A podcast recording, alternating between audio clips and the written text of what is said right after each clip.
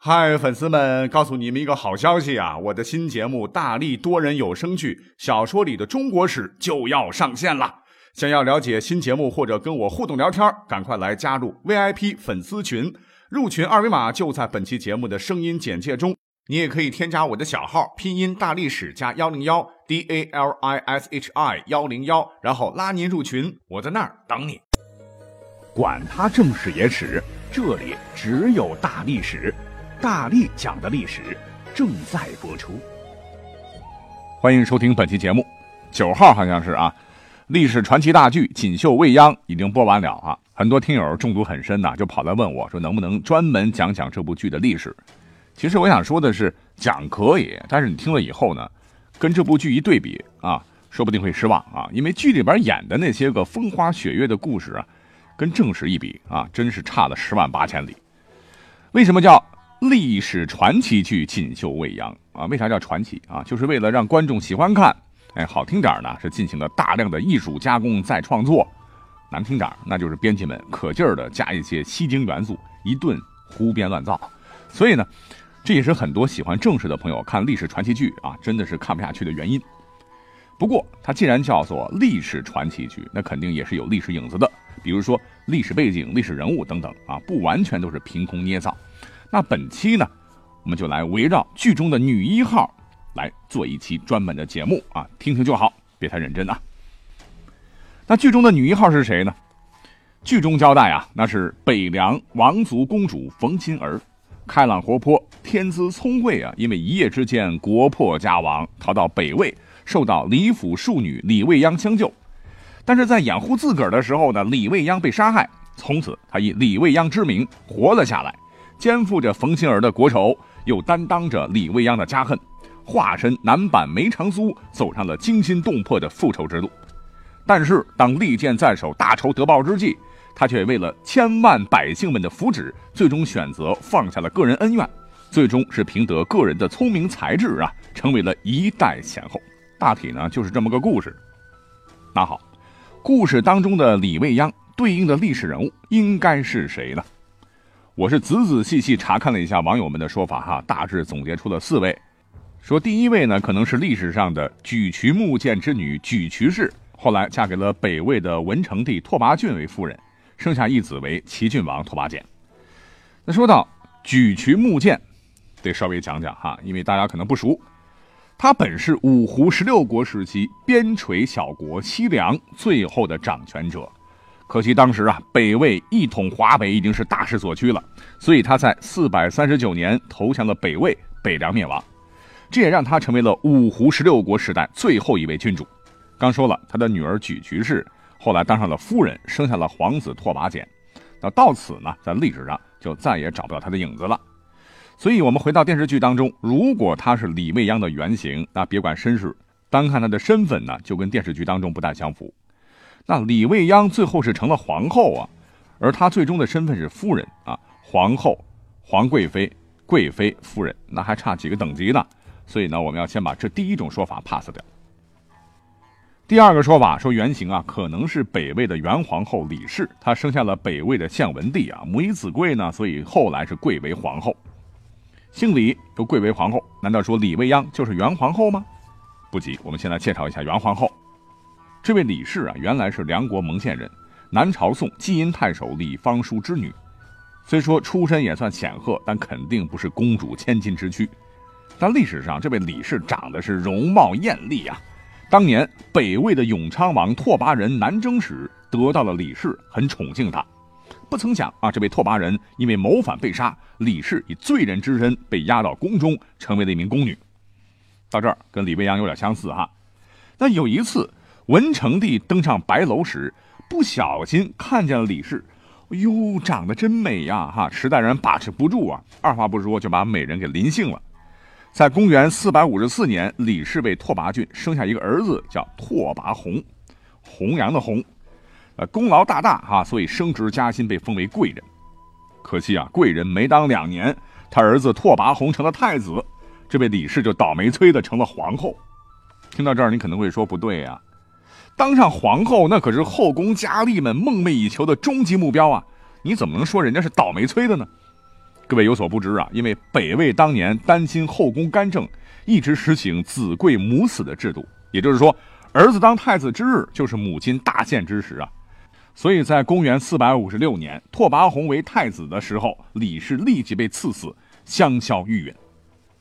很快，北魏的献文帝拓跋宏继位，然后追谥她为元皇后，葬于金陵，配祭太庙。所以从身世遭遇来看，哈，那李皇后也不可能是李未央的原型。那第三种可能，有人说就是隋炀帝的萧皇后啊，原是西凉公主。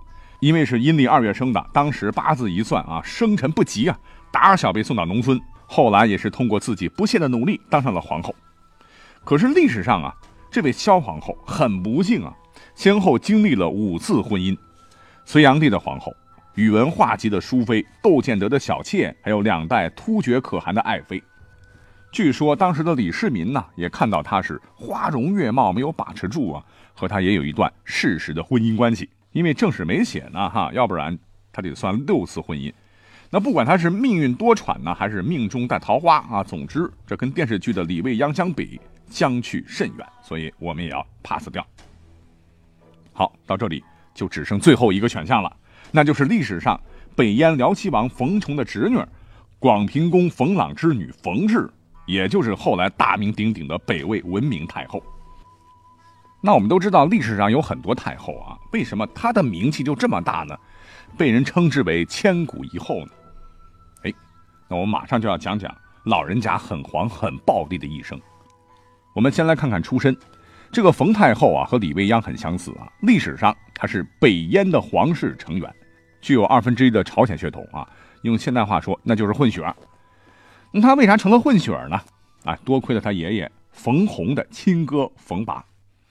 话说当年后燕被北魏开国皇帝拓跋圭打败以后，皇室慕容家族被迫逃到了辽宁，后燕被一分为二，大的一块呢还是后燕啊，继续统治辽西一块，而分出来的一小部分建立了南燕，势力范围大概是今天的山东和河南一带。在公元四百零九年，南燕被东晋刘裕率领的北府兵所灭，而龟缩在辽西的后燕那日子也不好过啊，当时。长期处于兵变，先是后燕的第二位皇帝慕容宝的亲家公灭了慕容宝，然后自个儿成了皇帝。没过两天呢，他又被女婿慕容盛夺位。慕容盛的这个皇帝宝座屁股还没捂热呢，哈，又被手底下人是暗中刺杀。他老婆丁氏啊，于是啊就成了皇太后。结果是大笔一挥啊，让自己二十多岁的姘头兼小叔子慕容熙当上了后燕皇帝。那他的故事我讲过哈，这个慕容熙天生就是个情场浪子啊，把嫂嫂玩腻了啊，又看上了一对姐妹花，荒淫国政啊，干出了很多变态事啊，比如说对着爱妻的尸体啊，那个，嗯，省略。那这时候，冯氏他大爷爷冯拔当时是禁卫军的头啊，瞅准机会就把这个慕容熙给刺杀了，皇帝又变成了慕容宝的养子，叫慕容云。而冯拔也因为拥立有功，成为了慕容云手下的第一大将。两年后，慕容云又被手底下的人给搞死了。冯拔是趁机平叛，后自称燕天王，定都龙城，就今天的辽宁省朝阳市，改元太平，史称北燕。二十二年之后，冯拔病故，冯太后的爷爷冯弘啊，实在是等不及了，把太子，也就是自己的大侄子冯异给杀了。坐上了龙椅，改元太兴，当了六年皇帝。说实话哈，这六年皇帝当的实在是苦啊，又是少数民族部落的骚扰，又是高句丽那边的盘剥，又是北魏拓跋焘那边的步步紧逼，城池是一座一座的丢啊啊，谁都打不过，谁也得罪不起。那有人说冯弘就是个草包啊，其实呢，我们不能说他是软骨头、窝囊废，因为是大势所趋啊，实在是没办法。当时他还把亲女儿嫁给了北魏的拓跋焘为妃。不行啊！人家说我还得要你的儿子当人质啊！最终是逼得冯弘暗地里请高句丽派兵支援。那要说两国交情还真不错哈，不然他儿子也就是冯氏的老爸也不会娶高句丽的媳妇儿。反正对方是非常重视这个事情啊，是派出了志愿军，雄赳赳气昂昂跨过鸭绿江，抢在北魏大军之前赶到了龙城。冯弘啊是亲自打开城门，把救兵迎进了家门。但他没有想到啊，这些高句丽的军队不仅是没帮着加强城防，反而是把龙城的所有的金银财宝抢了个精光。这一下子啊，让冯弘彻底的是走投无路，只好最终投奔到高句丽去了。公元四百三十六年，北魏终于是吞并了北燕，北燕至此灭亡。而冯弘到那边去啊，日子也不好过哈。这习惯了当皇上，在人家家里边低三下四啊，很不爽，于是起兵反抗啊，不想失败被杀。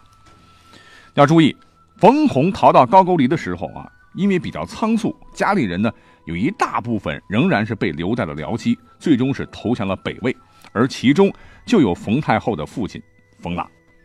这冯朗命运也是不济呀，后来卷入了政治斗争，也被杀掉。所以啊，年纪还小的冯太后。当时是以戴罪之身被送进了北魏的皇宫，当起了婢女。不过历史上的这个冯太后，她之所以能够顺利逆袭升职成功啊，也并不是全靠自个儿的聪明伶俐，而是宫里面人家有人，那就是她的姑妈。还记得刚才说的哈，冯弘为了拜托北魏不要再打自个儿了哈，就把女儿送给了拓跋焘当小老婆。虽然拓跋焘是收了人家闺女啊，继续是胖揍岳父。可是冯弘的这个女儿，因为容貌气质俱佳，很受宠啊，被封为了昭仪。那一家人，咱就不说两家话哈，在姑妈的帮助下，婢女就不用做了哈，直接是一步到位，被姑妈安排和当时的太子拓跋浚定了娃娃亲。而拓跋浚在历史上十三岁的时候，也是顺利登基。那冯太后眨眼间也就成了贵人啊，年仅十四岁。那从这段经历来看，那么这部剧的历史原型。说是冯太后啊，应该是差不多，只不过啊，冯太后和拓跋浚两个人肯定没有电视剧里头写的那样啊浪漫，那样曲折，那样传奇。如果是按照正史来拍这部电视剧的风花雪月啊，我觉得收视率肯定是鸭蛋。好，那几年之后啊，冯太后的运气好的不得了啊，因为守住金人成功，被封为中宫皇后，从此是一人之下，万人之上。那什么是守住金人呢？铸造的铸。因为当时北魏选皇后有一套程序啊，就是要从皇帝的几位夫人来作为皇后的候选人，参加一个非常隆重的仪式，叫做守住金人。金人其材质不一定是黄金，通常为黄铜。所谓是守住金人啊，应该是工匠们将一切铸造工序都准备齐全的情况下，由被定为候选人的准皇后在工匠的协助下将铜液灌入模具。如果成功，那么她就被正式册封为皇后。如果失败，那 sorry 就要被淘汰了。也不知道这个冯太后是不是花钱买通了这个仪式当中的匠人，还是因为运气好，反正人家是守住金人，一次成功啊，成了皇后娘娘。所谓是白驹过隙啊，差不多过了十年光景，拓跋浚英年早逝。当时的冯皇后不管是不是装的啊，反正史书说她是悲痛欲绝。那因为少数民族吧，啊，要进行火葬。她是当着满朝文武的面，直接扑到火葬堆里，就要自焚殉夫。虽然后来被救回来了哈，但是这次自焚事件，却为他这个汉族女子，在一个鲜卑族政权，切切实实的为他赢得了无尽的同情与支持。紧接着，年纪轻轻的冯皇后，顺理成章的就成了太后老佛爷。拓跋浚十一岁的长子拓跋宏紧接着继位，这就是北魏的献文帝。他的亲妈呢，就是我们前头说到的元皇后，后来是殉葬了。皇帝年龄小嘛，于是冯太后开始走上政治舞台，开始临朝听政。那历史上对于冯太后的评价极高哈，都说她是千古一后，功绩丝毫不逊于武则天。这主要是因为她当时推行的北魏太和改革非常成功，政治上雷厉风行，干掉了蠢蠢欲动的反叛势力，革除弊政，官长是为之一新。